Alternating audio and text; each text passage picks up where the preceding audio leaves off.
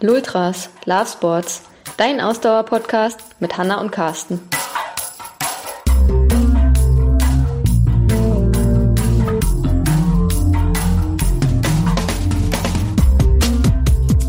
Heute Lultras Folge 63, mal wieder mit einem Interviewgast.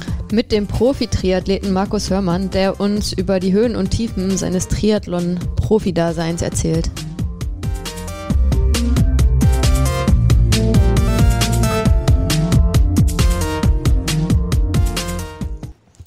Ja, hallo Markus, äh, schön, dass du heute bei uns bist.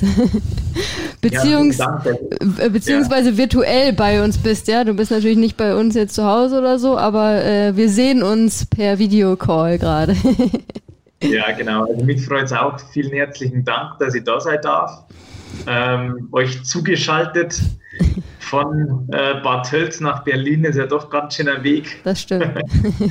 nee, es freut mich total und ähm, bin gespannt auf das, was jetzt so die nächste Stunde kommt. Ja. ja, herzlich willkommen auch von meiner Seite. Ähm, steigen wir direkt ein. Vielleicht stellst du dich einfach direkt mal selber vor. Genau. Ja, mein Name ist Markus Hörmann. Ähm, ich bin 30 Jahre mittlerweile, Profi-Triathlet und Stoffwechselcoach. Und ähm, ja, äh, durfte einen sehr bergigen Weg ähm, ja, in den Profi-Triathlon finden. Ähm, habe damals ähm, relativ viel Probleme äh, mit meiner Gesundheit noch gehabt, ähm, bis ich dann 2015 nochmal in der Mitteldistanz in der absoluten Weltklasse angekommen bin. Ähm, und habe dann äh, 2016 aber einen richtigen Rückschlag gehabt mit einer sehr, sehr schweren Hüftoperation ähm, wo mir dann eben prophezeit wurde, dass ich heute halt nie wieder Leistungssport äh, machen kann. Ähm, habe dann da parallel ähm, einen alten Freund getroffen, der als Stoffwechselcoach ähm, ja, oder junge Stoffwechselcoaches ausbilden äh, wollte. Und äh, das war halt da für mich genau das Richtige, habe mich da ausbilden lassen, habe parallel die Reha gemacht, ähm, habe 13 Monate danach mein Comeback in Rot gegeben und bin gleich wieder in die Top 10 gelaufen. Und ja, dann eben wieder den Weg in die Triathlon, ja, sage jetzt mal, in die, in die äh, Weltklasse ähm, langsam wieder gefunden. Also ich meine, klar, nach ganz vorne, da, da fehlen nur so zehn Minuten auf der Langdistanz. Ähm, da bin ich mir aber sicher, haben wir jetzt im Sommer einfach den richtigen Weg oder die richtige Entscheidung nochmal getroffen, dass ich einen Trainer gewechselt habe, bin zum Florian Heck und zum Philipp Seib. Und da haben wir jetzt einen Plan ausgeheckt, wie es die äh, nächsten Jahre weitergehen soll. Also das mal in aller Kürze. Und jetzt könnt ihr da gerne nachhaken, wie ihr wollt und wie es euch lustig ist. Ja, das, das sind schon einige Punkte, die wir auf unserer Liste haben, die du jetzt mal eben so ganz schnell angesprochen hast. Wollen wir doch mal einfach noch mal einen, Schritt zurückgehen vielleicht und so ein bisschen chronologisch starten äh, mit der Frage, wie bist du eigentlich zum Triathlon gekommen und wann äh, bist du zum Triathlon gekommen? Ja, das ist äh, tatsächlich eine ganz lustige Geschichte. Also ähm, kurz, kurz ausgeholt, ich bin äh, bis ich 16 war Alpinski gefahren. Ähm, äh, noch im C-Kader damals, kurze Zeit, also Europacups noch gefahren. Ähm, habe aber dann wirklich sehr, sehr schnell gemerkt, dass mir das keinen Spaß mehr macht. Also vor allem, dass es mir auch immer zu kalt ist ähm, und das ist beim Skifahren halt eher nicht so mhm. gut. Ähm, das andere Thema war, dass ich einfach in dem Alter ähm, noch überhaupt nicht reif genug war. Also ich war extrem nervös, habe mit mir selber noch nicht viel anfangen können und bin halt einfach oft ausgeschieden. Ja. Im Training nicht, da war ich richtig schnell. Aber im äh, Rennen war es halt einfach so, dass, da, dass, eben, dass ich viel zu nervös war und das nie zeigen konnte und habe da einfach den Spaß dran verloren. Und dann war es halt so, also ich habe eben mit Anfang 16 aufgehört ähm, mit dem Skifahren und habe dann einmal ein Jahr lang überhaupt nichts gemacht. Also wirklich nur, ähm, wie man sich das oft so vorstellt, ähm, irgendwie an der Playstation gezockt. Ähm, klar irgendwie parallel Schule gemacht und aber einfach noch viel Mist dazu gegessen und ähm, hatte dann mal ähm, nette 86 Kilo und das auf meine Größe, also ich bin 1,74, ist das schon ein ganz schöner Haufen. Und irgendwann hat es bei mir halt angefangen, dass ich mir gedacht habe, naja, jetzt musst du was machen, weil irgendwie das gefällt ja keinem Mädel, da kriegst du nie eine Freundin mehr.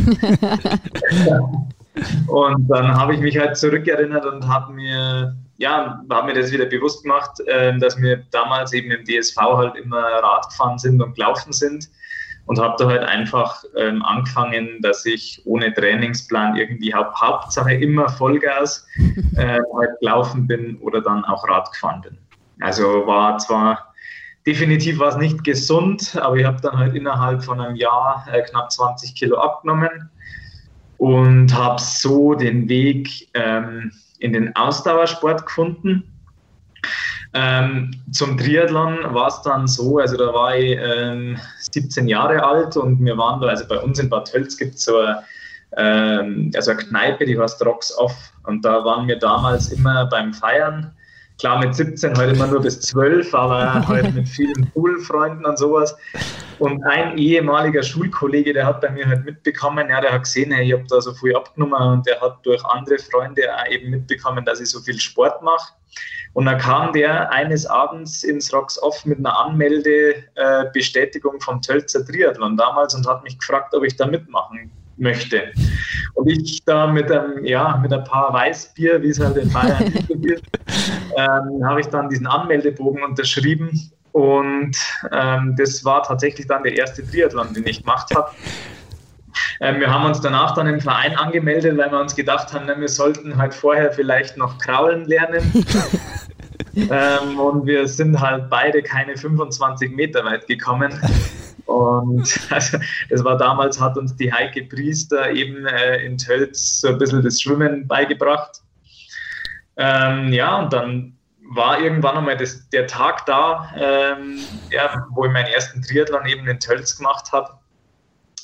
Und mei, ich bin dann halt Brust geschwommen, weil ähm, Kraul, da habe ich gleich am Anfang irgendwie Panik gekriegt, da in mhm. diesem ganzen Gewühle und was weiß ich. Und bin dann irgendwann mal, also es war Sprintdistanz, bin dann aus dem Wasser raus und habe halt dann beim Radfahren und beim Laufen immer, immer ja, Leute eingeholt und bin dann zum Schluss, glaube ich, irgendwie Zwölfter geworden. Also gar nicht so schlecht so für den ersten Triathlon. Mhm. Ähm, und da hat es mich halt irgendwie gepackt, ja. Also das, das war so irgendwie Initialzündung, wo ich gemerkt habe, hey, das macht richtig, richtig Spaß. Ähm, und dann kam halt für mich der Punkt, wo ich gesagt habe, okay, jetzt musst halt langsam mal schwimmen lernen, dass das halt nur ein bisschen mehr Spaß macht. Ja. Und äh, ging das dann gut? In dem Hobby-Triathlon, ja. ja. Und äh, ging das dann gut mit dem Schwimmen lernen, ja? Ja, es mehr oder weniger. Also es wurde natürlich besser, aber richtig schnell wurde es nicht. Äh, mal klar, ich meine, jeder, der weiß, wie das ist, wenn man erst einmal im, ich war damals eben ähm, 17, wo ich Kraulen gelernt habe und ich meine, jeder, der, der spät mit dem Schwimmen anfängt, weiß, äh, dass das dann irgendwie ein happiger Weg ist. Also vor allem, wenn man es irgendwie halt nicht, nicht richtig gescheit sofort lernt und ähm, da halt, ja, mei, klar, gut, es war ja nicht sofort die Intention da, dass ich das ähm, als Profi mache, ähm, sondern es war halt einfach irgendwie Spaß. Mei, und dann, ja, ging es halt so ein bisschen dahin, aber jetzt, das hat dann schon echt lang gedauert, bis ich irgendwann einmal so einen Spaß im Wasser gehabt habe. Das ist tatsächlich erst einmal irgendwann so 2014 oder so gekommen. Also das hat richtig lang bei mir gedauert. Also Schwimmen war anfangs so richtige Hassliebe. Mittlerweile mache ich es total gern. War das dann 2014 irgendwie so ein Aha-Erlebnis oder ging es einfach, es ging plötzlich? Nee, das war schon eine Entwicklung. Also äh, man muss dazu sagen, der, der Julian, der mich damals eben im Rocks Off äh, quasi zur Anmeldung genötigt hat, äh, mit dem habe ich eben ähm, so ein paar Jahre mich immer zusammengetan und äh, wir haben halt uns in Deutschland immer Rennen ausgesucht, wo wir gesagt haben, hey, da wollen wir unbedingt einmal die Stadt auch ansehen, mal feiern gehen und haben das halt dann immer mit so einem Triathlon verbunden. Und ähm, dann ging das halt einige Jahre so weiter und irgendwann habe ich gemerkt, hey, das geht ja immer weiter nach vorne. Und dann war ich bei einigen Olymp also ja, bei olympischen Distanzen mal unter die Top 5 und dann habe ich mir gedacht, hey, so weit ist ja das gar nicht weg, dass du mal da einen gewinnen kannst. Ja. Und dann war es wirklich so, dass im, ähm, im Winter 2011, ähm, das war zwischen Weihnachten und Neujahr haben wir eben damals im ähm, Schwimmverein so einen 400-Meter-Test gehabt.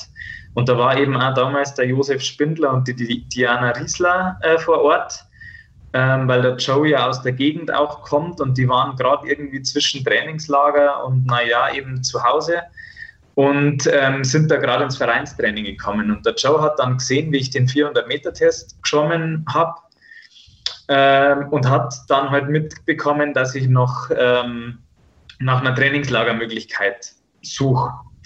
Ähm, man muss dazu sagen, ich bin damals den 400-Meter-Test irgendwie in 6 Minuten 10 geschwommen. Also das war jetzt nicht wirklich schnell, aber irgendwas hat der Joe gesehen. Ich konnte es mir, also ich kann es mir noch nicht so richtig. Ähm, ich, ich, tatsächlich habe ich recht lang gebraucht, bis ich gewusst habe, was es ist. Das hat er mir dann auch irgendwann mal verraten. Ähm, aber auf alle Fälle hat er mich da eingeladen, dass ich eben im Februar für acht Tage äh, mit nach Gran Canaria komme, äh, mit dem Team TWB damals, ähm, was ja für mich einfach eine extreme Ehre war, weil eben da war, ich meine, da kennst du ja heute die ganzen Namen, ja, die Caro Steffen war da, ähm, die Daniela Rüff, die Nicola Spierig, die danach ja Olympia gewonnen hat, ähm, der Manu Küng, dann der Brett Kahlefeld war damals noch da, also das waren ja, also waren alles Namen, wo ich gesagt habe, das ist ja krass, gell, und ich darf da mittendrin mittrainieren.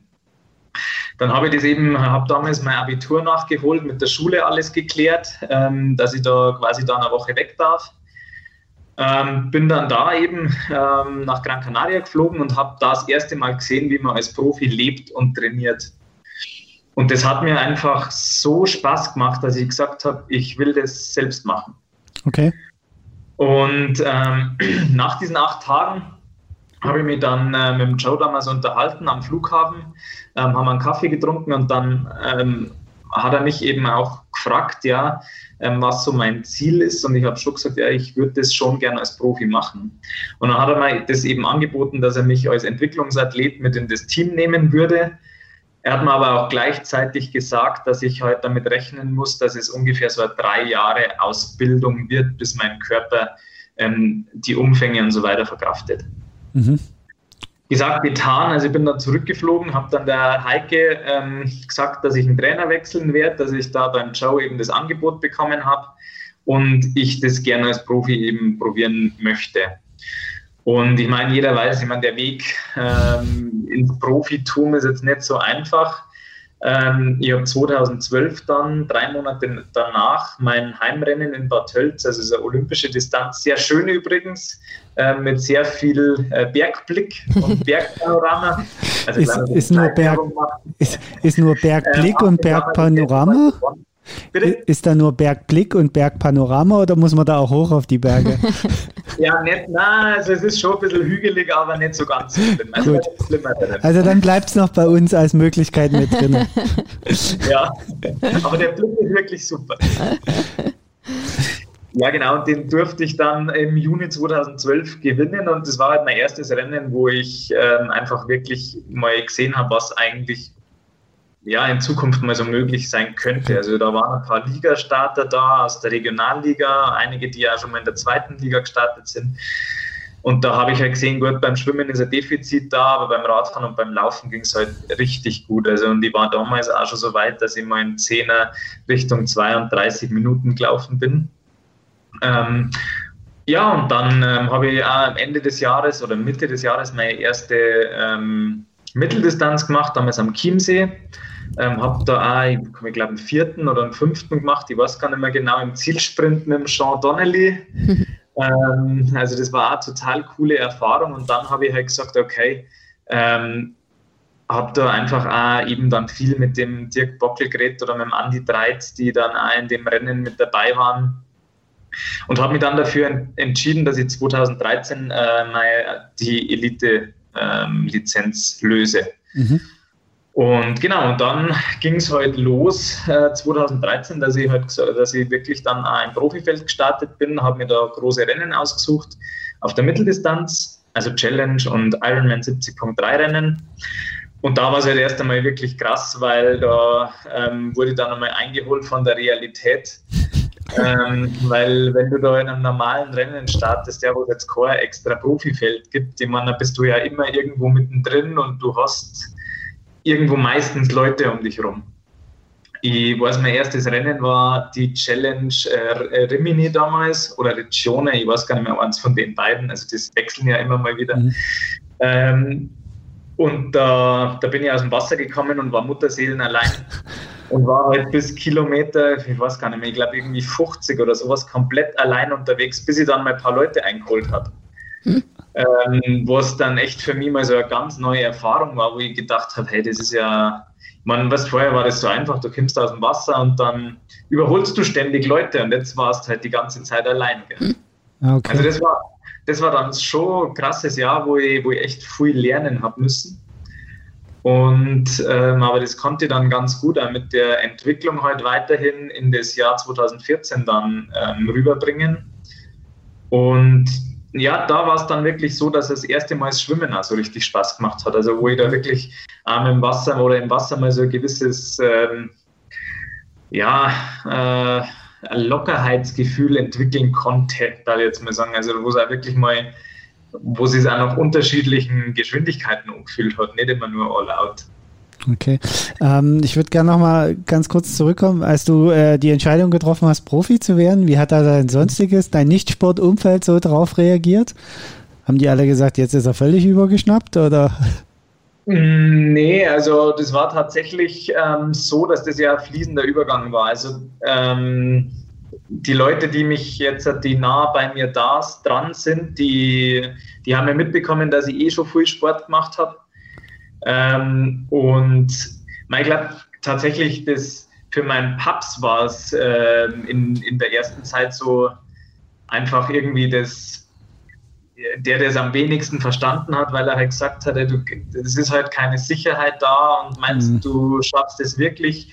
Ähm, aber grundsätzlich war halt auf alle Fälle viel ähm, ja, ja, Zustimmung da, ähm, weil die ja auch irgendwo gesehen haben, okay, ein bisschen, also da ist ja irgendwo was da, also ein Versuch ist es wert.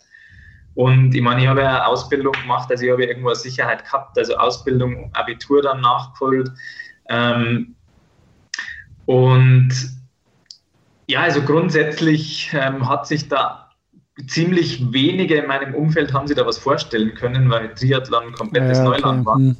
Also für mich ja im Endeffekt auch. Also ich habe es die paar Jahre vorher zwar irgendwie kennenlernen dürfen, aber selbst halt irgendwie keine Ahnung gehabt, wie das dann abläuft. Ja, ich habe mal gedacht, mein, da, wenn du sportlich gut bist, dann kommen auch Sponsoren und so weiter und so fort. Und ich bin da ein bisschen blauäugig in die Geschichte rein. Ähm, da muss ich sagen, da, da, hat mein Papst dann echt ein bisschen recht behalten, weil das ist äh, tatsächlich irgendwie schwer. Aber der hat dann 2014 ähm, dann auch tatsächlich hat es beim, beim meinem Papa umgeschnackelt und der hat echt gesagt, ja, ähm, jetzt habe ich ihn total überzeugt, als ich damals eben im Frühjahr 2014 dann Porto Colom gewonnen habe. Also es war mein erstes internationales Rennen, das ich dann gewinnen durfte. Und da war es, glaube ich, allen dann klar und die haben es alle verstanden, warum und ähm, ja, was da dann eigentlich für ein Potenzial da ist. Okay, also war dann schon äh, doch frühzeitig auch anerkannt sozusagen. Ja, das Verständnis war sowieso da. Also ich muss sagen, ähm, ich habe das Glück, dass wir in der, gerade in der Familie und auch im engsten Freundeskreis, dass wir immer schon sehr ehrlich kommunizieren. Also ähm, bei uns wird da auch nicht mit Meinungen zurückgehalten. Also das wird halt ist jetzt nicht irgendwie aggressiv äh, gestritten oder so, aber ähm, wir reden halt einfach drüber, ja. auch über Gefühle und so weiter und so fort. Und ähm, das, das muss ich schon sagen, das hat mir halt sehr geholfen, weil mir halt, weil das halt von Grund auf einfach immer ehrliche Kommunikation war und ist. Und ähm, ich da auch immer wusste und auch immer weiß, ja, woran man gerade ist und wie die Unterstützung auch von außen gerade ist. Also ich meine, das ist, das ist ja kein Geheimnis, dass es, ähm, man, klar, als Einzelsportler stehst du dann irgendwo alleine vorne dran ja, ähm, im Rennen, aber was da dahinter passiert ähm, in dem ganzen Team, das ist ja, ist ja unglaublich. Also es war ja damals schon immer klar mit der Family und so, aber was da jetzt halt mittlerweile noch hinten dran steht, dass man überhaupt diese, diese Leistung bringen kann, ist ja, ist ja Wahnsinn. Ja, also das, ähm, und das habe ich halt gleich von Anfang an gemerkt, dass das unglaublich wichtig ist. Ja. ja. Okay. Wie hast du ähm, den Switch geschafft? Weil du hast ja erzählt, 2014 ähm, in deinem ersten Profijahr hast du erstmal ganz schön Lehrgeld bezahlt äh, bei den Wettkämpfen, ähm, aber relativ schnell scheinst du ja dann ähm, dich so entwickelt zu haben, dass äh, da dann auch der Weg nach oben ging. Wie hast du das geschafft und was glaubst du, woran, äh, woran das lag, dass, äh, dass du da re doch relativ schnell dann ähm, dich so stark entwickelt hast?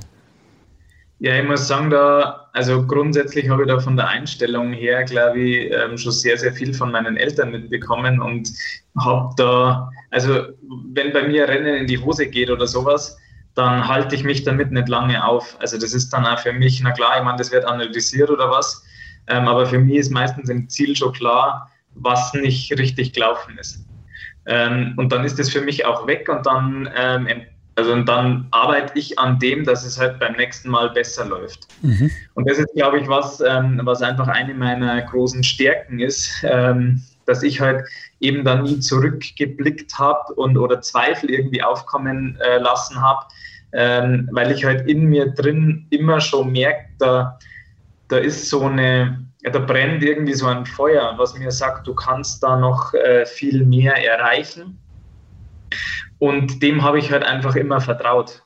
Und habe halt einfach immer versucht, ja, dass die Dinge, die ich falsch gemacht habe oder die mir aufgefallen sind, dass ich die halt im nächsten Rennen verändert habe. Und dann hat man halt auch wirklich schon, auch wenn das nächste Rennen irgendwie zwei, drei, vier Wochen weg war, schon gemerkt, dass es dann einfach schon besser funktioniert. Und da muss ich sagen, war ich halt in der glücklichen Lage, dass diese Entwicklung sehr, sehr lange steil bergauf ging. Mhm. Also das ging halt wirklich von 2013 bis ähm, ja, zu meinem größten Erfolg äh, in 2015 ging es ja im Endeffekt nur steil bergauf. Okay. Ähm, und dann muss ich schon sagen, also da hatte ich einfach das Glück, dass es richtig, richtig gut lief, dass ich da auch ähm, richtig gute Rennen gemacht habe. Ähm, und das, ja, das hat halt meinem Selbstbewusstsein einfach auch extrem gut getan und mir auch gezeigt, dass da einfach ähm, die Möglichkeit da ist, das auch als Profi langfristig zu schaffen. Und hast du dann 2015 äh, schon im Auge gehabt, so Langdistanz und Hawaii, oder war das noch alles so weit weg, dass du eigentlich noch gar nicht so weit warst? Ja, also 2015 ähm, hat man schon eine Langdistanz geplant. Ähm, aber vor allen Dingen ähm, eben Mitteldistanzen. Und ähm, ja, da, da war es halt so, wir haben geplant bis zur Challenge Potsdam damals ähm, und haben dann gesagt, jetzt schauen wir mal, wie die Saison so läuft und dann entscheiden wir, was wir, also wir hätten nach Potsdam damals ähm, so im August mal ein bisschen Pause gemacht und dann eben geschaut, ob es für die Quali für das Jahr drauf für Hawaii eben äh, vielleicht ein gutes Rennen gibt. Also irgendwie Western Australia oder sowas, also im Dezember dann. Mhm. Ähm, und dann war es halt wirklich so, also 2015 ist halt überragend gut gelaufen. Also das hat dann irgendwie angefangen. Ich habe in Porto Colom wieder Protest gemacht. Ähm, und, oder war ich Vierter? Das weiß ich gar nicht mehr genau. Das ist, das ist, weil ich war so oft in Porto Colom, da komme ich immer ein bisschen durcheinander. Also es war auf alle Fälle ein gutes Rennen. Ähm, und dann danach bei der Challenge Salou eben Top 5 vor dem Timo Pracht und sowas ähm, wo ich auch schon 1,12 äh, auf dem Halbmarathon eben gelaufen bin und äh, drittschnellste Radzeit hatte. Und da habe ich schon gemerkt, hey, ja, irgendwie in dem Jahr ist halt krass was passiert. Also da, da hat die Entwicklung halt richtig angeschlagen. Ähm, dann habe ich ein paar kleinere Rennen gemacht und dann eben in der Challenge Potsdam, da waren ja wirklich Top-Leute da, also Peter Heimerich, ähm, Giulio Molinari, James Kanama, Bart Arnauts, Paul Schuster, ähm, Jan Raphael, nur um ein paar zu nennen. Und da bin ich eben das erste Mal international auf, beim richtig großen Rennen aufs Podium und habe da Top 3 gemacht, eben mit der drittschnellsten Laufzeit, ganz knapp eben hinterm Bart Arnauts und hinterm James Kanama. Und ähm, vor dem Giulio Molinari, der in dem Jahr halt äh, 70.3 ähm, Europameister wurde, mhm. ähm, wo ich einfach gemerkt habe, hey krass, also da, da ist wirklich viel möglich. Allerdings, bis zu dem Zeitpunkt ähm, habe ich halt sehr wenig ähm, ja, äh, Wert auf meine Gesundheit gelegt. Ich habe mir halt immer gedacht, Mei, du bist so jung, ähm, der, der Körper steckt irgendwie alles weg. Und ähm, nach der Challenge Potsdam eben bin ich äh, heimgeflogen. Ja, irgendwie bis zum siebten Himmel, weil du denkst, mega, jetzt bist du da vorne dabei und jetzt äh, brennen dir die Sponsoren die Tür ein und du kannst endlich da von dem leben, was du da machst. Und ähm, auf der anderen Seite bin ich dann daheim angekommen und habe mich heute überhaupt nicht mehr erholt. Ja? Ähm, sponsorenmäßig ist auch nichts passiert. Und äh, dann habe ich jetzt erst einmal schon irgendwie angefangen und nachgedacht und mir gedacht, ja, was ist denn eigentlich los? Gell? Weil ich, ich bin teilweise irgendwie zum, zum Training und ich, ich konnte nicht mal, in, nicht mal mehr irgendwie G1 trainieren, weil ich so kaputt war. Äh, meiner haben wir halt einfach gesagt, ja, wir machen ein bisschen ruhiger. Bin dann ins Trainingslager in St. Moritz und war da eine der ersten Radeinheiten und habe mir da an der Radhose ein bisschen was aufgefahren. Also da hat eine Naht einfach ein bisschen gescheuert und ich bin da heimgekommen und am nächsten Tag hatte ich eine Entzündung am Oberschenkel. Also die war, die war richtig, richtig krass. Ähm, bin dann gleich zum Arzt. Ähm, und also ich kann euch empfehlen, geht niemals in St. Moritz zum Arzt, das ist schweineteuer. ähm, und der, der, der hat gesagt, nein, da muss man jetzt mit Antibiotikum arbeiten, nicht, dass es eine Blutvergiftung gibt. Ähm, bin dann auch heimgefahren danach, weil ich halt gemerkt habe, gut, Training macht momentan einfach keinen Sinn. Und da haben wir ähm, das Blut untersuchen lassen und die haben halt ähm, EBV dann festgestellt, also Epstein-Barr-Virus. Ähm, und dann war klar, gut, die Saison ist gelaufen.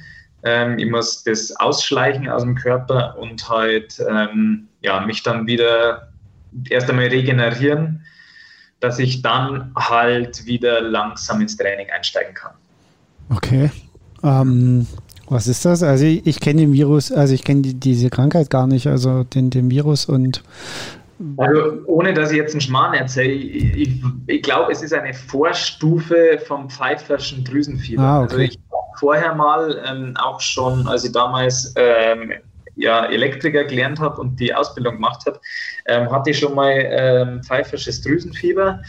Ähm, das war echt krass, weil ich konnte kein Stockwerk gehen, ohne dass ich heute halt komplett äh, irgendwie Pause machen musste. Mhm. Ähm, und das war halt irgendwie milder, also hat einen milderen Ablauf. Ähm, allerdings hat es mir der Arzt damals auch nicht genau erklären können, was jetzt da der Unterschied ist. Also okay. ähm, auf alle Fälle hat der IBV, also Epstein-Barr-Virus, äh, diagnostiziert und daraufhin haben wir behandelt. Und ähm, das ging auch erstaunlich schnell wieder recht gut. Ähm, habe dann eine super Vorbereitung ähm, auf Mallorca gehabt äh, in dem Winter und habe dann aber irgendwann im Winter halt gemerkt, dass meine linke Hüfte immer schmerzt. Ähm, und habe halt, also ja, damals eben die Physios haben halt alle gesagt, das ist ein muskuläres Problem und ähm, trotz Massage und so weiter wurde es halt aber nicht besser. Mit denen und was weiß ich. Mhm. Genau. Und dann äh, kam ja das Jahr äh, 2016 da war ja eben das erste Rennen war im April in Porto Colom und also ich habe schon gemerkt, irgendwie so bis Februar ging es richtig, richtig gut. Also ging das Training mega vorwärts und ich war auf einem besseren Level wie 2015.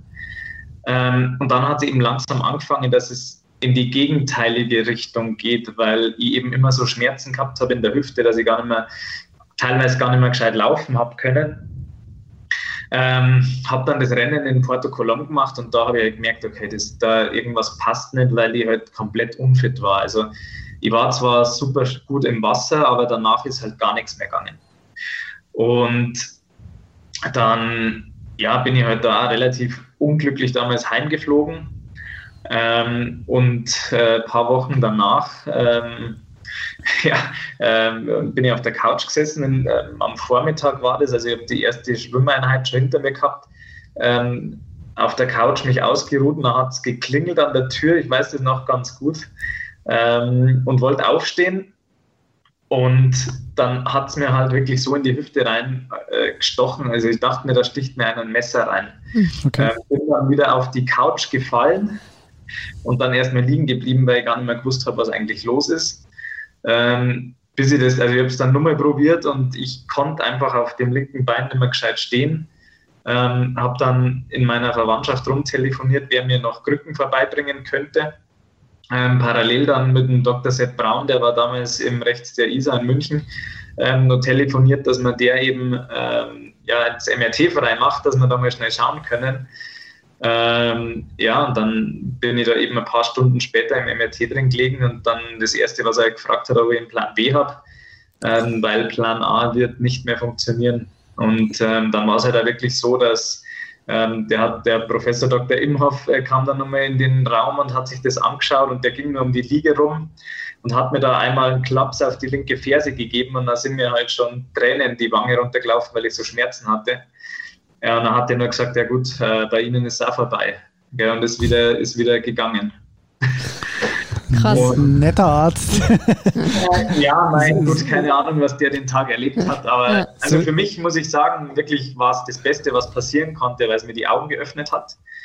Ähm, also auch die Gespräche, die dann noch stattgefunden haben. Also der, der Sepp, der hat mich dann äh, weiterempfohlen. Eben der hat gesagt, also entweder du gehst zum Professor Michael Dienst, der ist in München oder du fliegst nach Texas, das sind die zwei besten Menschen äh, oder die zwei besten äh, Chirurgen, die das machen. Dann habe ich mir gedacht, ja gut, München ist irgendwie näher, das ist wahrscheinlich sinnvoller. Und ähm, ja, dann haben wir da relativ schnell einen Termin gekriegt, habe mit dem gesprochen und der hat das Gleiche gesagt. Er hat mich auch gefragt, ähm, ob ich einen Plan B habe. Wenn nicht, soll ich mir einen suchen. Okay, also die haben ähm, schon sehr deutlich gesagt, dass deine Karriere beendet ist, bevor sie richtig begonnen ja. hat. Genau, und deshalb von mehreren Seiten ähm, ist halt schon erst einmal niederschmetternd. Ja. Und, aber was für mich total krass war, also ich muss sagen, nach dem ähm, Aufenthalt da im Rechts der Isar war ich schon sehr zerstört, sage ich jetzt mal am Boden zerstört irgendwie, weil das so ein Traum platzt. Als ich dann so die Woche später da bei dem äh, Professor Dienst gesessen bin, ist mir ein Bild in den Kopf geschossen, ähm, was ich irgendwie auch nicht mehr verliere. Also ähm, da habe ich mir nur gedacht, ja mein Gott, Triathlon schön und gut, aber was ist, wenn du mal Kinder hast äh, und eine Frau und kannst mit denen immer in den Berg gehen? Oder, oder mal Fußball spielen oder, oder Fangste spielen oder und, und dann dachte ich mir schon, wenn du, wenn du denen dann erzählst, das kannst du jetzt nicht, weil du gemeint hast, du musst da irgendwie deinen Ego-Trip im, im Triathlon ähm, fahren und, und richtest dich noch, bevor du 30 bist, komplett K.O. Ähm, da habe ich für mich einfach äh, ja, gemerkt, dass, das, das, dass ich das nicht mehr will. Ähm, also es war für mich klar, wir haben mit meinem Physio ähm, damals, also ich war im, im, ähm, äh, im Osteozentrum am Schliersee ähm, beim Auracher Martin damals in Behandlung. Der macht ja eben, der ist im DSV, macht ja die ganzen Skifahrer, damals einen Felix Neureuter betreut. Ähm, und mit dem haben wir uns halt einfach haben einen Plan ausgeheckt, wo er gesagt hat, du machst jetzt erst einmal, lass dich operieren, ähm, dann machen wir die Reha und dann schauen wir mal, wo das hingeht. Mhm. Und ganz lustig war, dass ich halt parallel in dieser Zeit, wo ich halt so viel bei den Ärzten war, einen alten Bekannten getroffen habe. Also den habe ich tatsächlich acht Jahre vorher das letzte Mal gesehen. Und der hat äh, eine Firma gegründet, die Stoffwechselprofis und hat mir da eben erzählt, dass er ab jetzt ausbildet. Und ich dachte mir, das gibt es ja nicht, weil Ernährung hat mich schon immer interessiert. Ich war damals einmal in Wissee da ähm, beim Medical Park und habe mich mal ähm, informiert, ja, was man als Ökotrophologe so alles machen muss und sowas. Also es war schon immer interessant für mich, aber es war mir nie ganzheitlich genug. Mhm. Und ich habe, weil ich damals nie verstanden habe, wie es funktioniert.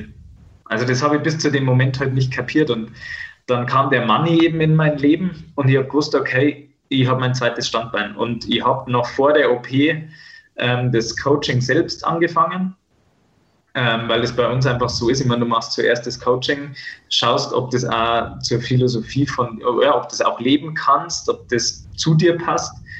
Ähm, und habe sehr, sehr schnell gemerkt, dass sich brutal viel bei mir verändert hat. Also, na klar, ich meine, die Ernährung, Essen und Trinken, es war einfach eine Komplettwendung. Ähm, das andere war aber auch tatsächlich ähm, das ganze Mentale. Also ähm, die Art und Weise, wie ich gedacht habe damals, hat sich komplett verändert. Ähm, ja, das war immer ganz lustig. Wir haben dann einmal einen Ausbildungstermin gehabt, da bin ich zum Manni gekommen, hat mir die Tür aufgemacht, hat noch gar kein Hallo gesagt oder so, sondern nur gesagt, heute kein kein, kein nicht, kein aber, äh, kein vielleicht, kein schnell. und ich wusste, äh, die ersten zwei Stunden irgendwie habe ich nur gestottert, weil ich gar nicht wusste, äh, was ich noch sagen soll. Ähm, und da ging es halt um so kleine Themen, eben Wording, ja, wie drücke ich mich aus, ähm, dann wie gehe ich an Dinge ran, ja, was, was denke ich denn oder wie denke ich denn über das, was ich alles so mache. Also wirklich eine sehr ganzheitliche Herangehensweise. Und das muss ich auch sagen, also man wurde dann operiert im Juni 2016. Die OP verlief äh, mega gut, also die haben zwar irgendwie eineinhalb Stunden eingeplant und die hat dann fünfeinhalb gedauert. Ja. Doch irgendwie viel zu tun war. Aber ähm, die OP verlief sehr gut und dann muss ich auch sagen, die Reha danach, also ähm, die Ärzte, die wissen heute noch nicht, ähm, wie das funktioniert hat, ähm, dass das alles so, so gut verheilt. Ja. Okay. Aber vielleicht lag es auch einfach äh, daran, dass, dass eben dieses, diese zweite Tür aufging. Genau in dem Zeitpunkt. Ja. Dass es, also das sagt man ja immer, ähm, dass wenn Leute positiv eingestellt sind, dass das halt den, den Heilungsverlauf extrem beeinflusst, ganz egal, im, äh, was man jetzt für eine Verletzung hat. Also positiv gestimmte Menschen oder zuversichtliche Menschen müssen gar nicht positiv ist, ist, ist ein äh, besetzter Begriff, aber also zuversichtlich oder lebensfrohe Menschen können einfach, also da, da sind die Selbstheilungskräfte des Körpers dann doch vielleicht stärker oder möglich. Genau, also das ist klar. Also das eine, was, ja, wo ich hundertprozentig gemerkt habe, was das für einen Unterschied macht, ist einfach ähm, die Gedanken, die man, mhm. die man hat, ja, die Art und Weise, wie man denkt. Ähm, die hat einfach extremen Aus, extreme Auswirkungen auf unseren Stoffwechsel.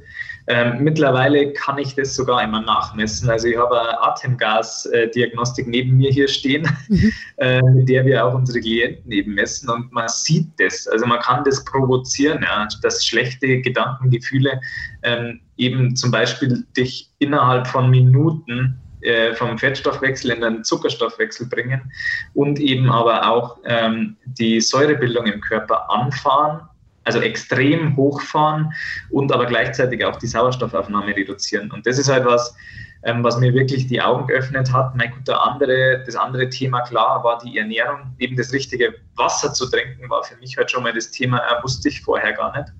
Ähm, und dann eben auch äh, die Art und Weise, eben wie man sich ernährt. Ja.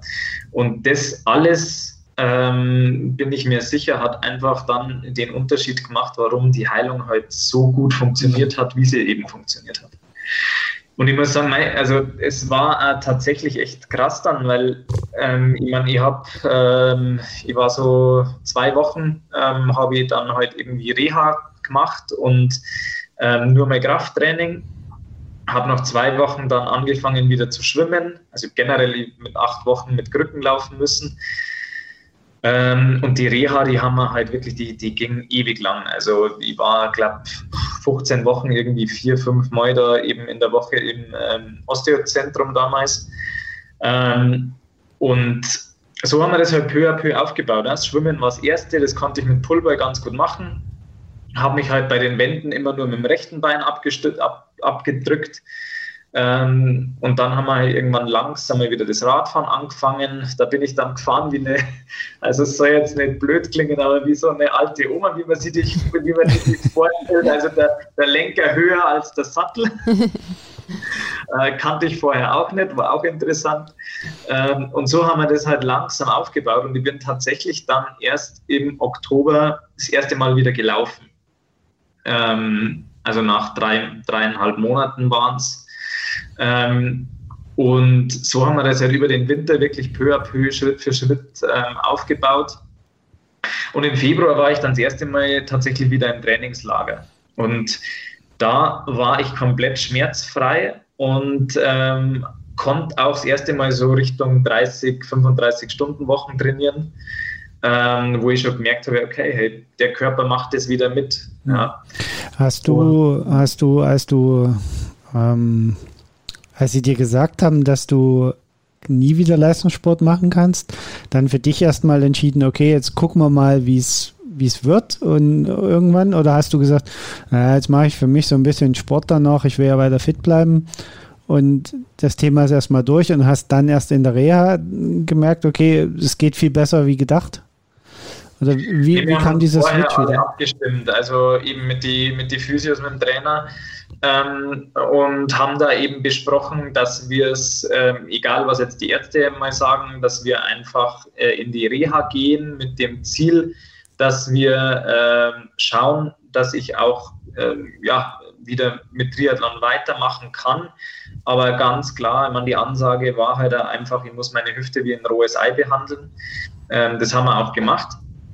Und für mich war es auch ganz klar, also ich habe gewusst, ähm, dass die Chance größer ist, dass ich ähm, das nicht mehr als Profi mache, dass die größer ist, als ähm, ja, dass ich da wieder zurückkomme. Aber ich habe da halt auch nie dran geglaubt. Also ich hatte hat das immer irgendwo im Gefühl, dass das wieder kommt, dass okay. das wieder möglich ist. Ähm, und selbst, für, ich habe für mich halt auch den Frieden geschlossen, selbst wenn es nicht mehr möglich gewesen wäre, ähm, weiß ich, habe ich mich wieder auf das besonnen, was für mich wichtig ist. Also die Bewegung draußen an der frischen Luft, dann in der Natur, in den Bergen und ähm, das ist immer schon das, was, was mir wichtig war. Also ich bin damals äh, mit meinen Eltern, mit meinen Großeltern, da konnte ich kaum, konnte ich kaum selbst zu Fuß gehen, sind wir schon in die Berge unterwegs gewesen.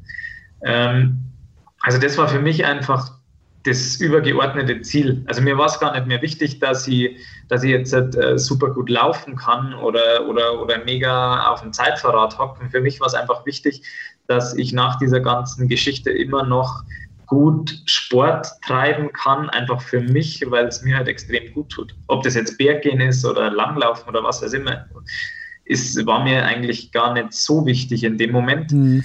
Das Ziel, klar, haben wir besprochen, war trotzdem, ähm, dass wir es natürlich versuchen, das, was ich mir da bis dahin aufgebaut habe, ähm, dass wir das ähm, einfach ja, nochmal probieren. Und dann halt aber mit einer ganz anderen, eher mentalen Einstellung. Und das hat man halt gemerkt, ähm, dass von diesem Moment an kein Training mehr selbstverständlich war. Also es ist auch immer noch so. Ähm, ich gehe mit einer, mit einer tiefen Dankbarkeit in jedes Training, in jede Trainingseinheit mhm. und bin froh, ähm, dass ich alles das, was ich hier noch machen darf, ähm, dass ich das ohne Schmerzen betreiben kann. Und auch da hat sich tatsächlich extrem geändert. Also ich gehe seitdem auch sehr, sehr gerne ins Schwimmbad. und ähm, ja, also da hat sich wirklich ähm, sehr, sehr viel geändert und ich muss auch sagen, also ob das jetzt auch menschlich war oder also ich, ich habe mich vor dieser Zeit, vor dieser OP schon ein bisschen verrannt in diesem Triathlon. Ja. Ich hatte Scheuklappen auf ohne Ende und ähm, ich muss sagen, das war einfach eine, in Bayern sagt man, Erwatschen, also, ähm, ja, ein Schlag vor den Bug, den es einfach gebraucht hat. Ähm, dass ich mich menschlich weiterentwickle, entwickle, aber auch, ähm, dass ich heute halt generell auch mal hinterfrage, ob das alles, was ich bisher gemacht habe, ähm, eigentlich noch so gut ist. Ja. Und wie hat sich dann äh, 2017 dein, dein Langdistanzdebüt in Rot angefühlt, als du wirklich wieder am Start standest? Ja, also ich muss sagen, am Start, ähm, also eins muss ich noch dazu sagen, ich hatte ähm, das Riesenglück, dass ich im Januar 2017 meine jetzige Frau kennenlernen durfte. Ähm, und die war vom ersten Tag an also wirklich volle Kanne mit dabei. Die hat mich unterstützt ohne Ende, also genauso wie meine Familie und mein nächstes Umfeld. Ähm, das war natürlich nochmal eine Stütze, die da dazugekommen ist. Das kannte ich vorher so einfach nicht. Also, dass äh, wirklich auch, ähm, dass eine Freundin äh, mich da komplett unterstützt in dem, was ich, was ich mache. Ähm, das hat nochmal eine sehr große Stärke eben in mir hervorgerufen, aber ähm, ja, es, das, der Weg bis Rot war ja krass. Also ich habe zwei Rennen vorher gemacht. Das war eine, eben das eine war Tölz, das habe ich damals gewonnen, auch wieder in Rekordzeit, äh, was, wo ich mich total gut gefühlt habe. Ich wusste, okay, das ist eine olympische Distanz, ja, in äh, sechs Wochen geht es in Rot anders zur Sache. Dann habe ich einen 70.3 Luxemburg gemacht, war da beim Schwimmen ganz vorne mit dabei. Beim Radfahren äh, bin ich, glaube ich, als Sechster vom Rad. Also äh, da war nur der Lukas Voigt damals vorne weg. Und ähm, wir waren halt in der Gruppe, also der Marino van Hohenacker und so weiter und so fort. Ähm, und ich hatte die Möglichkeit, ähm, dort noch aufs Podest zu laufen. musste mich dann aber der Realität stellen und bin dann in 1,21 irgendwie einen Halbmarathon ja mehr gegangen als gelaufen. Hm. Ähm, und habe halt da schon gemerkt, okay, also das Training hätte definitiv optimaler sein können, aber trotzdem, ich wusste, okay, also wenn ich in der Langdistanz zweimal 1,21 laufe, dann ist das immer noch ein verdammt guter Marathon. Und ähm, ja, bin da einfach mit einem sehr, sehr positiven Gefühl nach Rot. Vor allem war halt für bei mir auch da immer noch das Thema, das könnte irgendwie meine erste und letzte Langdistanz sein. Also das war schon auch so noch im Kopf und ich meine, jeder, der in Rot war, der weiß, wie brutal emotional das ist. Also ja. da stehst du in der, in der Wechselzone und dann wird da halt so epische Musik gespielt. Und also ich muss schon sagen, ich hatte beim Herrichten von meinem Rad, da hatte ich schon so ein Kloß im Hals. Aber als ich dann da Richtung Start gegangen bin und ähm, da dann eben die Marie nochmal gedrückt habe, also meine, meine damals eben Freundin, jetzige Frau, äh, da sind mir halt einfach die Tränen runter. Ja. Und ähm, eben da war mein Paps noch da, meine Mama, meine Schwester. Und wir sind uns da irgendwie vor dem Start alle in den Armen gelegen und ich wusste halt, okay, dieser Traum, den ich hatte, dass ich einmal in Rot starte, der, der wird jetzt äh, wahr. Also der, der, der geht in Erfüllung. Und für mich hat halt einfach nichts gezählt, außer dass ich das Rennen ins Ziel bringe, wenn es gesundheitlich mir einfach gut geht. Und äh, ich hatte einfach das Ziel, da mit einer Leichtigkeit und mit einer Dankbarkeit in das Rennen zu gehen und einfach Spaß zu haben. Und mhm. mich hat nicht interessiert, was die anderen machen. Ähm, ich war da einfach bei mir selbst. Und wahrscheinlich ist auch deswegen einfach also ein gutes Ergebnis dabei rausgekommen. Also ähm, ich habe dann mit, äh, ich muss gleich noch überlegen, glaube mit 8,23 oder 8,21 eben gefinisht ähm, und äh, bin als Zehnter eben ins Ziel gelaufen und habe da, also ich glaube, ich habe noch nie in meinem Leben an einem Tag so viel Gänsehaut gehabt. Also erst einmal natürlich schon vor dem Start, ähm, dann zweimal da den Solarer Berg hoch, ähm, was ja eh total abartig ist, wenn dir da noch einen Kilometer danach die Ohren pfeifen. Und ich meine, auf der Laufstrecke da, also ich weiß gar nicht, wie viele Leute da da waren, die extra von, von ja, überall aus Deutschland, die mich kannten, die hergefahren sind, um mich da zu unterstützen. Also das war, war wirklich Wahnsinn. Da waren wir da auch noch, zwei Tage vorher war ich in den Nürnberger Nachrichten auf Seite 3, also da wo normalerweise die ganze Politprominenz äh, steht, da haben sie meine, meine Geschichte reingeschrieben und dann ist halt da bei jedem äh, Hotspot, ähm, haben sie mich da anmoderiert und die Leute gingen ab. Also das war was, also das habe ich so auch echt noch nie erlebt. Und das, ich hatte so, so krasse Gefühle an dem Tag. Ähm, das war wirklich äh, Wahnsinn. Und dann natürlich, das gipfelt dann halt in so einem Zieleinlauf, wenn du da vor Zehntausenden Menschen eben reinrennst und die brüllen dich da alle, alle an. Ja, das war, war schon echt, äh, war, war, war eine super, super, war ein super Erlebnis. Ja, Rot und, ist schon sehr speziell, das stimmt. Ja. ja, und dass man dann auch merkt, hey, dass selbst mit einer definitiv nicht optimalen Vorbereitung, ähm, aber mit einer ganz anderen Einstellung ähm, und mit mehr Achtsamkeit für seinen Körper, ähm, wie, wie leistungsfähig so ein Körper wird, ähm, das ist unglaublich. Und das kannst du nur mit Training und, und gib ihm und hau drauf nie erreichen. Und das war für mich einfach, ähm, ja, das war ein, äh, ein Wink mit dem Zaunpfahl, was, äh, wie man mit seinem Körper umgehen sollte und welche Richtung das dann eben äh, auch für mich annehmen sollte. Ja. Also was dann krass war natürlich, ich meine, ich bin nach, äh, nach dem Rennen dann im Bett gelegen und konnte mich in der Nacht nicht mal mit der Decke zudecken, weil die Oberschenkel so wehgetan haben. Ähm, aber ich hatte eben danach keine Schmerzen und das war halt auch das, was mir gezeigt hat, okay, also der Körper ist so weit wieder fit, dass das alles möglich ist. Ja, dann, ähm, klar, man, dann ging es halt weiter. Äh, die Jahre drauf waren nicht so einfach bis zum letzten Jahr tatsächlich. Also das war das Jahr 2017 dann und 2018 waren dann schon auch nochmal mit Rückschlägen geprägt, einfach. Ja, weil äh, in der Physiotherapie damals äh, ein paar Sachen übersehen worden sind, dass eben auch meine Hüftkapsel aufgedehnt wird regelmäßig ähm, ich habe dann auch im Physio eben gewechselt, also da waren es teilweise schon so, wir waren im Winter dann von eben 2017 auf 2018 Und 2018 auf 2019 waren die Marie und ich jeweils für drei und vier Monate auf Mallorca.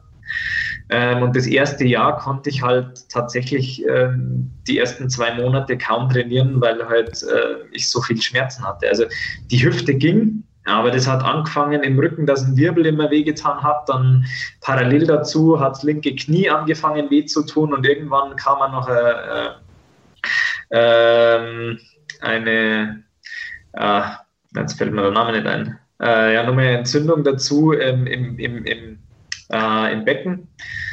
Und da war es wirklich für mich nochmal so der Punkt, wo ich nicht gewusst habe, ob ich jetzt doch lieber aufhöre. Okay. Ähm, und mir wurde dann empfehlen von, empfohlen von einem äh, befreundeten Arzt, dass ich halt ähm, mal eben den Physio wechseln sollte. Ich bin dann ins Moterium nach Unterhaching gegangen, weil die eben Hüftspezialisten auch sind. Und der hat mich damals angeschaut und also ich bin von Mallorca hingeflogen und der hat mir dann, ähm, die haben mir drei Tage eingeplant, wo die mich nur behandeln. Ja.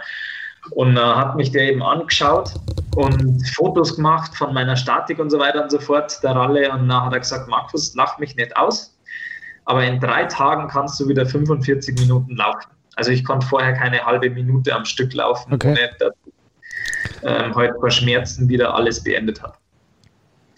Ja, dann dachte ich mir, super, der redet ja daher, ähm, war da echt skeptisch. Aber ich bin nach drei Tagen rausgegangen und bin 45 Minuten gelaufen. Okay. Und genau. Und äh, das war eben der Punkt, wo ich, äh, wo es dann wirklich so war, dass ich seitdem habe ich mit der Hüfte auch kein Problem mehr und seitdem war ich toi toi toi auch sehr, sehr selten verletzt.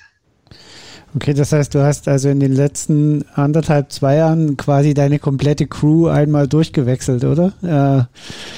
Jetzt noch den Haupttrainer, ja. Physio.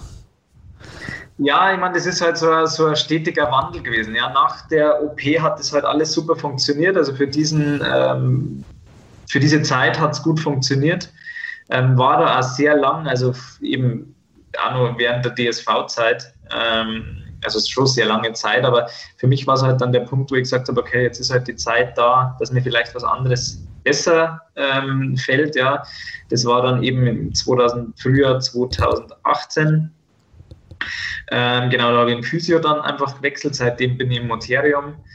Ähm, und genau, jetzt dieses Jahr eben einfach ein Trainer, weil ich halt einfach gemerkt habe, einmal klar, ich habe letztes Jahr in Barcelona mit einer 8 Stunden 15 irgendwo meine persönliche ähm, Bestzeit zwar aufgestellt, ähm, habe aber gemerkt, dass ich halt irgendwie immer müder werde ähm, und, und ja auch nicht mehr so frisch bin und irgendwie mein Körper halt gegen sich selbst arbeitet.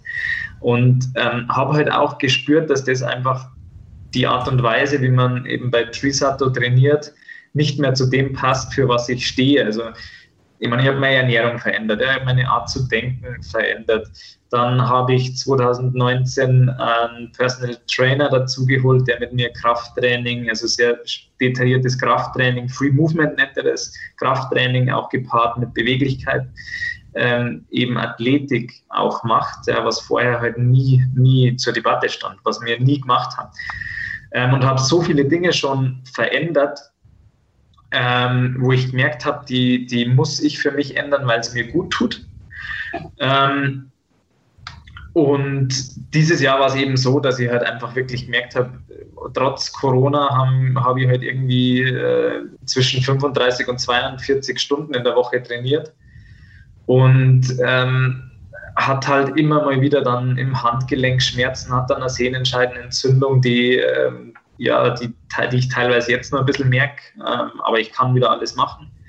Ähm, da hatte vom letzten Jahr in Rot eben noch äh, ein bisschen Schmerzen in der Ferse und wo ich einfach gemerkt habe, diese, diese nachhaltige Geschichte mit der Gesundheit, ähm, die ist jetzt überall eingetreten oder die, die lebe ich überall außer im Training. Okay. Und da war für mich einfach der Punkt, wo ich gesagt habe, okay, jetzt, äh, ich habe dann erst einmal so ein kleiner Reset gebraucht, habe dann auch zum Joe gesagt, du, ich muss mir jetzt mal zwei, drei Wochen rausnehmen, muss das alles hinterfragen, ähm, ob das jetzt noch passt für mich oder ob ich wirklich jetzt einmal so einen Cut machen muss nach eben acht Jahren. Ähm, und habe dann auch für mich tatsächlich ähm, entschieden, ähm, dass ich jetzt nach acht Jahren eben auch nur meinen Trainer wechseln will. Habe damals eben auch viel ja, mich informiert über, über Trainer, ähm, die ich, die mich interessieren würden. Und für mich stand da eben ganz oben der Cypsport. Also ich muss auch sagen, das, ist der, das sind die einzigen Trainer, die ich angegangen bin tatsächlich. Ähm, und hatte halt wirklich das Glück, dass ähm, der Philipp dann auch Kapazitäten hatte. Also es ist jetzt so, dass der Florian Heck ähm, übernimmt mein komplettes Triathlon-Training und der Philipp ähm, eben die Lauftechnikanalysen, äh, äh, die Laufökonomie und bildet mich auch als Athlet eben weiter aus. Ja. Ähm, und so haben wir das jetzt aufgeteilt und innerhalb eben des ja, im August habe ich gewechselt. Ähm, zum 1. September habe ich dann eben angefangen zu trainieren. Und man merkt schon, also jetzt, äh, was da an Fortschritte geht, äh, ist, ist krass. Also vor allem jetzt gerade beim Radfahren, beim Laufen, ähm, fühle ich mich einfach, ähm, obwohl die Umfänge sehr viel weniger ähm, sind, ähm, bin ich einfach viel schneller als vorher. Vor allem schlägt das Krafttraining und das Beweglichkeitstraining jetzt endlich an. Ähm, und ich habe eben nicht mehr das Gefühl, äh, dass ich gegen meinen Körper arbeite. Also das ist ein kurzes Beispiel. Vor zwei Wochen bin ich mit dem Kiermeier Maxi, das ist der, der Lebensgefährte von meiner Schwester, der hat auch schon zweimal einen Elberman gewonnen. Äh, mit dem war ich, bin ich Intervalle gelaufen, also VO2 Max Intervalle beim Laufen, ja. also eine Minute, zwei Minuten. Und wir sollten sie heute auf drei Minuten 15 auf den Kilometer laufen. Und im Sommer war für mich das Maximum irgendwo 3,35. Drunter hatte ich gemerkt, hey, das geht nicht. Ich arbeite so gegen meinen Körper, dass das einfach nicht mehr funktioniert. Ich konnte einfach nicht mehr schnell laufen, obwohl das ja irgendwann mal meine Stärke war. Und ähm, ja, am Ende vom Lied war, dass der langsamste war dann hügelig irgendwie 3,16 und der schnellste 3,05 und es ging halt echt verdammt gut und ja, wo ich sage, das ist, was da jetzt gerade einfach passiert, ist, ist halt einfach unglaublich, ja. Ja, das äh, lernen die von uns betreuten Athletinnen und Athleten ja auch immer. Also wir haben ja auch so einen sehr ganzheitlichen Ansatz. Ja. Äh, das Functional Movement ist bei uns auch von Anfang an feste, eine, eine der drei Säulen, die bei uns ganz fester Bestandteil ist. Und äh, dann ist es immer so, ja, das sind doch bloß so 20 Minuten Athletik und Beweglichkeitstraining, die ihr da reinschreibt. Das ist doch, ist das überhaupt Training? Mhm. Wenn sie es dann mal wirklich gemacht haben und merken, wie es ziehen kann in den Muskeln. Ja. Und äh, das Schöne ist halt tatsächlich, dass man relativ schnell auch Erfolge sieht und die Leute dann merken, okay, es tut ihnen wirklich gut und es bringt ihnen in ihrer Hauptsportart Laufen oder Triathlon dann auch wirklich sofort was. Ja, ja. ja. Also das ist wirklich. Ähm, ja, wie, ähm, wie hast du jetzt das äh, Jahr so, sag ich mal, über die Bühne gebracht? Das war natürlich für, äh, für alle schwer und äh, natürlich für euch äh, Profi-Triathleten und Triathletinnen äh, sicherlich kein einfaches Jahr. Gerade die, die, ähm, sage ich mal, auf den längeren Distanzen unterwegs äh, sind, die Kurzdistanzler, da hat ja noch so ein bisschen was auch äh, irgendwie stattgefunden. Ähm, wie bist du jetzt so durchs Jahr gekommen und ähm, wie, ja, wie ist für dich jetzt so der Ausblick auf das nächste Jahr? Planst du jetzt äh, schon, also hast du schon irgendwie Wettkämpfe geplant oder wie gehst du jetzt ähm, das neue Jahr dann an? Also erst einmal muss ich sagen, durch das, dass ich natürlich dann einen Trainer gewechselt habe, ähm, bin ich gar nicht so unglücklich, dass keine Rennen stattfinden, weil mir heute nichts entgeht gerade ähm, und äh, wir uns einfach die Zeit nehmen können, ähm, dass wir halt viele Dinge verändern. Ähm, zum anderen habe ich einfach die Prioritäten ein bisschen verschoben. Ja, wir haben im Juni geheiratet, die Marie und ich. Ähm, dann habe hab ich ähm, seit Anfang dieses Jahres eine sehr exklusive Zusammenarbeit mit der Klinik Oberammergau. Also ich bin der einzige Stoffwechselcoach in Deutschland, der mit einer Klinik zusammenarbeitet, also sozusagen klinisch getestet ist. Mhm. ähm, das macht natürlich mega Spaß und ähm, ich habe einfach mein zweites Standbein halt vor, vorangeschoben. Ja. Ähm, haben investiert, haben uns dieses ähm, diese Atemgasdiagnostik zugelegt, ähm, haben somit auch natürlich ähm, ja, das, ähm, die Art, also die Art und Weise, wie wir unsere Business-Geschichten angehen, also Sponsorenverträge und sowas, ähm, natürlich komplett verändert, äh, weil ich nicht mehr nur ein Athlet bin, der irgendwie Geld haben will für das, dass er halt irgendwie aufs Podest rennt, sondern ähm, ich mache halt mittlerweile, betreue ich halt Firmen eben ähm, und coach die Mitarbeiter. Oder wir beraten heute äh, Kantinen, äh, wie sie zum Beispiel äh, gutes Essen eben für die Mitarbeiter machen können. Mhm. Oder wie Firmen heute auch für ihre ähm, Kunden einen Mehrwert generieren können. Also ganz einfach irgendwie durch Newsletter oder sonst irgendwas mit Ernährungstipps, mit ähm, Messungen, wie auch immer, was halt gerade auch gewünscht ist. Also ähm, habe da eben viel ähm, dran gearbeitet. Ähm, dann ist es auch so, ich halte viele Vorträge eben gerade über meine Geschichte ähm, und ja, war da ja bis zu dem Zeitpunkt, wo diese ganzen Beschränkungen gekommen sind, ähm, auch sehr gut gebucht. Ähm, da ist leider viel weggefallen, eben weil es einfach nicht mehr erlaubt ist. Mhm. Ähm, Mei, und eben hat mir heute die Zeit gegeben, jetzt wirklich langfristig etwas zu verändern ähm, habe meinem Körper auch zwischendurch die Zeit gegeben, dass er sich wirklich erholt. Also wir waren ähm, zwei Wochen dann im Urlaub, als es noch möglich war, in Italien und ähm, habe da auch wirklich die Ansage bekommen, du lass alle fünf Grad sein, mach alles das, was du sonst nicht machst. Also wenn du Lust hast auf Bewegung, geh in den Berg oder sonst irgendwas, aber kein strukturiertes Training. Ess auf was du Lust hast, trink auf was du Lust hast. Ja, das haben wir auch gemacht. Ähm, dann sind uns noch ein paar blöde Ideen gekommen. Jetzt haben wir auch noch unsere eigene Kaffeemarke gegründet. Also der Schäumer Michi, der Kirmeier Maxi und ich ähm, haben da unsere Schnuppi-Crew an den Start gebracht, wo wir jetzt unseren eigenen Espresso eben äh, vertreiben und mit oder jetzt dann auch eben viel, äh, einige Lifestyle-Produkte also uns ist halt nicht langweilig geworden und wir haben uns einfach halt äh, jetzt gerade ja, Dingen gewidmet, für die wir sonst einfach keine Zeit haben. Ähm, ja, und Ausblick für nächstes Jahr. Ähm, wir haben halt alle Diagnostiken, die wir gehabt haben, äh, zusammengeschmissen. Der Flo, der Philipp und ich. Ähm, die haben das ausgewertet, auch das Training der letzten drei Jahre. Ähm, die wissen über mich, glaube ich, mehr als ich selbst. und ähm, das ja, spricht ja für Sie als Trainer. ja, definitiv, ja. ähm, und haben uns da einen Plan gemacht. Klar, man, man kann jetzt keine Rennen raussuchen, weil man weiß nicht, was kommt. Aber das Ziel ist ganz klar Hawaii-Qualifikation 2021. Okay. Also genau. jetzt schon ganz.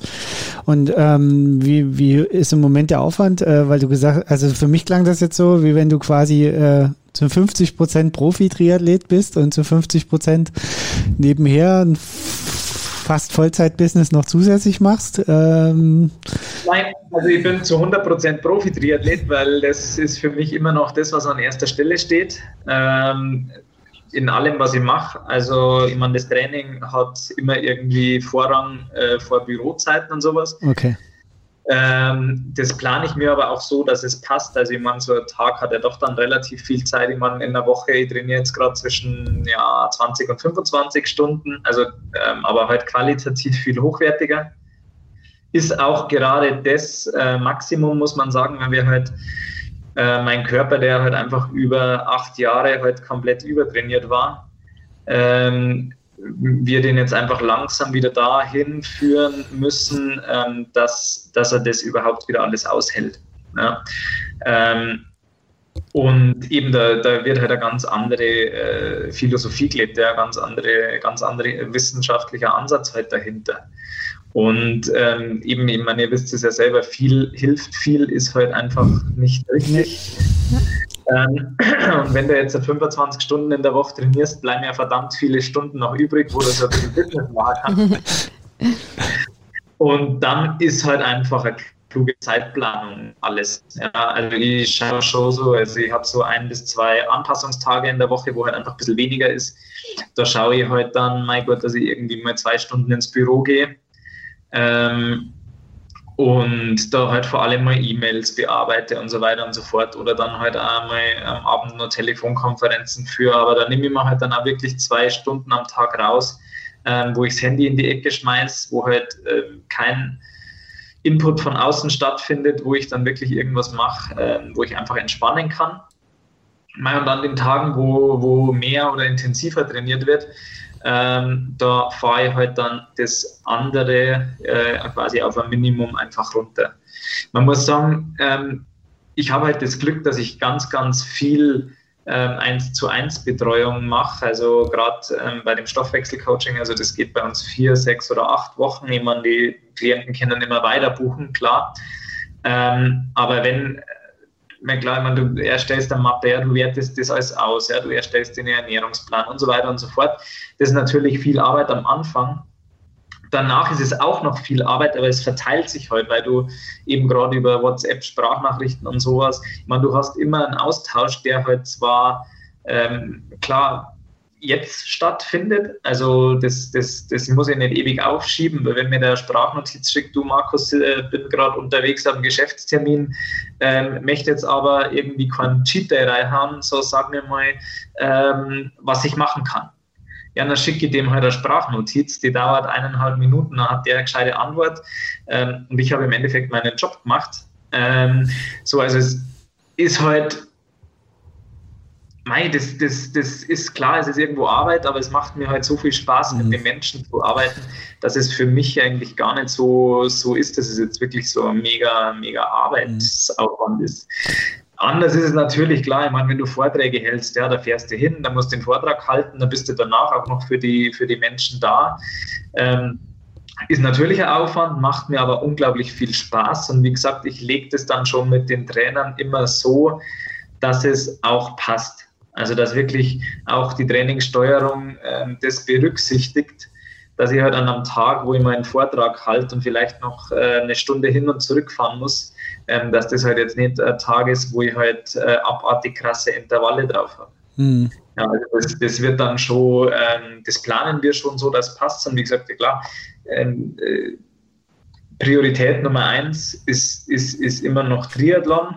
Ähm, momentan halt aufgrund der Rennen, die der nicht stattfindenden Rennen, rückt es halt einfach ein bisschen in den Hintergrund, weil ich meine, das, was wirklich Zeit frisst, ähm, ist, ist ja die Reiserei, Trainingslager, ähm, Rennen und das findet halt momentan nicht statt. Also switche halt die Zeit, die ich jetzt mehr habe, einfach äh, mehr in die, in die anderen Projekte, so die ich habe. Ähm, was aber, wie gesagt, ähm, das, das Training und die, vor allem die Erholung einfach nicht beeinflusst. Also wir, wir können das ja nur bestätigen, ne? Also die, die veränderte Situation, dass die Leute tatsächlich nicht mehr so mobil sind, äh, führt ja. dazu, dass die Leute tatsächlich äh, mehr Zeit haben. Ja, das ähm, ist auch eine gewisse Art von Entschleunigung natürlich, ne? die jetzt genau. stattgefunden ja. hat dieses Jahr. Ja. Und das führt wirklich dazu, dass die Leute besser regenerieren.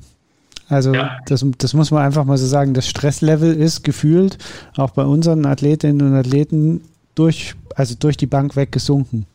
Auch ja. Zumindest ja. ist das Gefühlte, ne? Also mhm. ist ja immer die Frage, aber einfach das gefühlte Stresslevel und ich merke das ja auch bei mir selber. Ich bin ja auch nur Teilzeittrainer sozusagen. Ich habe ja auch noch einen, einen, einen zweiten Beraterjob und einfach, dass ich nicht mehr reisen musste in diesem Jahr und nicht mehr zu Kunden fahren musste, man das alles über Telefonkonferenzen gemacht hat, hat die Sache extrem leichter gemacht. Es, es hat die, die, ganze Planung vereinfacht. Ja. Und das, also definitiv, also ich sehe das äh, absolut genauso. Ich finde das auch verrückt, weil du halt ähm, eben nicht mehr so viel draußen bist, nicht mehr dich so viel mit anderen Menschen treffen kannst ähm, du musst dich halt viel mehr selbst reflektieren. Und das ja. ist halt was, was mir damals eben sehr geholfen hat, auch in der Phase der OP und danach. Ähm, mache ich bis jetzt. Also ich habe immer Phasen, wo ich meistens einmal in der Woche, wo ich mir wirklich Zeit nehme, wo ich sage, du, ich reflektiere mich jetzt selbst. Ich, ich stelle mir wirklich mal die Fragen, hey, passt mir alles noch so, ähm, wie alles läuft? Ja? Bin ich noch zufrieden damit? Und wenn nicht, was kann ich tun, dass es besser wird? Ähm, das ist ja natürlich ein sehr bewusster Umgang mit selbst, aber Leute, die das einfach bis jetzt nicht gelebt haben, die werden ja im Endeffekt dazu gezwungen, ähm, wenn sie nur noch Zeit mit sich selbst verbringen können, ähm, kommst du ja zwangsläufig an den Punkt, ähm, wo du dir selbst mehr zuhören musst. Und das ist ähm, meistens eine sehr, sehr gute Idee, dass man sich mit sich selbst ab und zu mal auseinandersetzt. Das, das stimmt, stimmt, wohl. Ja. Ähm, ich würde sagen, wir kommen so langsam zum Ende. Ich habe ich hab noch eine, eine Frage habe ich noch. Und zwar, gibt es irgendein Ziel, wo du sagst, wenn ich das erreicht habe, dann höre ich auf als Profi-Triathlet? Nein.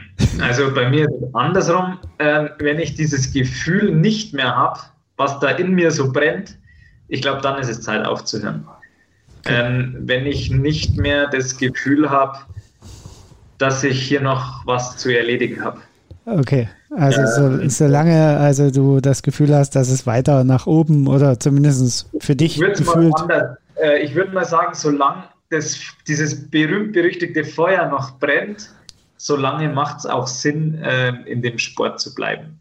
Und natürlich, solange das auch mein Körper mitmacht und solange ich gesund bleibe bei dem, was ich mache, ähm, will ich das Ganze natürlich machen. Ich, also ich muss ganz klar sagen, ich meine, ich habe schon irgendwo so eine, so eine Grenze im Kopf, wo ich sage, du mit 40, ja, da solltest du mal überlegen. Ähm, aber wie gesagt, wenn man sich das anschaut, dann Cam Brown oder auch ein Jan Frodeno, ich meine, die jetzt alle irgendwo auf die 40 zugehen. Wollte ich gerade sagen, ja. Ähm, was alles möglich ist. Ähm, ich will mir da halt keine Grenzen setzen, ja, weil ähm, man limitiert sich immer selbst. Ja, und, und äh, das will ich halt einfach nicht, weil äh, diese Selbstlimitation, da habe ich keinen Bock drauf. Ähm, ich weiß ja noch nicht, wo das Limit ist. Und ähm, ich glaube, unser, ja, unser Mindset und unser Körper, der hat so viel drauf, ähm, dass ich das einfach erleben will, wo, wo das bei mir dahin geht und wo das hinführen kann. Und äh, ich fühle mich jetzt einfach unglaublich wohl mit dem ganzen Umfeld, das ich habe, äh, mit meinen Trainern, mit meinem, ja, mit meiner Frau, mit meinen Eltern und äh, mit den ganzen Betreuern, die da dabei sind. Ähm, es ist ein unglaublich ehrlicher Austausch. Ähm, und ich glaube, sobald ich merken würde, dass ich mich nicht mehr verbessern kann, wäre das auch so ein Punkt, wo ich glaube, sagen würde, ja gut, ähm, jetzt sind vielleicht mal andere Dinge dann auch Priorität. Spätestens, wenn es dann mal Richtung Familienplanung geht und sowas, ähm, muss man dann halt einfach mal schauen, ähm, wie weit es halt einfach ja, wie das, die, was dann in Zukunft kommt. Aber ich glaube, äh, ich habe auf alle Fälle noch zehn sehr gute Jahre vor mir. Ich wollte gerade sagen, 30 ist ja kein Alter für einen Langdistanzathleten, ne? muss man ja auch mal sagen. Ja. Also. ja, vor allem jetzt, wo der ganze neue Input kommt, ich glaube, da geht schon noch ganz schön was. sehr gut. Wir sind auf jeden Fall sehr gespannt, äh, wo der Weg bei dir noch hingeht und drücken dir natürlich auch ganz, ganz doll die Daumen, dass das äh, erstmal das mit Hawaii klappt, der Traum, ne? Und äh, dass du natürlich auch weiterhin gesund bleibst und äh, weiterhin mit so viel Freude äh, deinem Sport nachgehen kannst. Ähm, Wir sichern uns hiermit schon mal die Rechte, wenn es nach Hawaii geklappt hat, dass du dann wieder zu uns in den Podcast genau. kommen musst und nochmal berichten musst. ähm, ich denke, ein sehr gutes Schlusswort. Ja, also wir werden natürlich, ähm, da müssen wir gar nicht jetzt groß drüber reden, ähm, das alles nochmal verlinken, auch deine Accounts und äh, auch wo vielleicht äh, äh, Interessierte äh, den Kaffee bestellen können bei euch. Das ist ja sicherlich auch ein Support, der immer ein bisschen hilft. Ähm, und ich möchte heute das letzte Wort haben. Okay. Äh, es war eigentlich äh, nicht die feine Art, wenn wir einen Gast bei uns haben, aber ich habe mir ganz am Anfang was aufgeschrieben und ich wollte das nochmal als Message auch nach draußen geben. Ähm, für alle ähm, Amateur-Triathleten und Triathletinnen, die uns hier zuhören ähm, die mit dem Schwimmen so ein bisschen strugglen. Äh, Markus ist das beste Beispiel, dass man dranbleiben muss und das auch für einen Profi-Triathleten das sehr, sehr lange dauern kann, bis äh, man irgendwie äh, den Frieden mit dem Schwimmen findet oder dann sogar die Freude daran findet. Also äh, bleibt dran, auch wenn das äh, schwer ist mit dem Schwimmen und mit dem Kraulen und ich spreche da aus eigener leidiger Erfahrung und habe jetzt auch wieder neue Hoffnung heute äh, durch dich geschöpft. Also, danke dir dafür. Ja, muss ich da tatsächlich, aber jetzt muss ich unhöflich sein. das ist perfekt. äh, mein Mentaltrainer, der mit mir auch das Free Movement macht, der hat zu mir dann nur mal gesagt, hey Markus, du bestehst zu über 70 Prozent aus Wasser. also wenn du dich im Wasser nicht wohlfühlst, dann machst du was falsch. also wenn du einfach, ja, eins, das hört sich so blöd an, aber wenn du einfach eins wirst mit dem Wasser und das ist das gleiche Element, aus dem wir bestehen. Also es kann ja nur ein Match sein, um das mal, auch, äh, das mal so zu sagen. Also wir sind, ja, jeder Körper kann schwimmen. Also wehrt euch nicht dagegen, dann flutscht es auf alle Fälle besser. Perfektes ja. Schlusswort. Vielen Dank, Markus, dass du heute hier Gast warst. Ähm, wir, ich würde sagen, bis zum nächsten Mal, oder? Auf jeden Fall, ja. Ja, danke. Ciao, ciao. Vielen Dank an euch und ich freue mich, wenn wir uns wieder hören. Ja, ciao. Sehr gerne. Ciao, ciao. Ciao.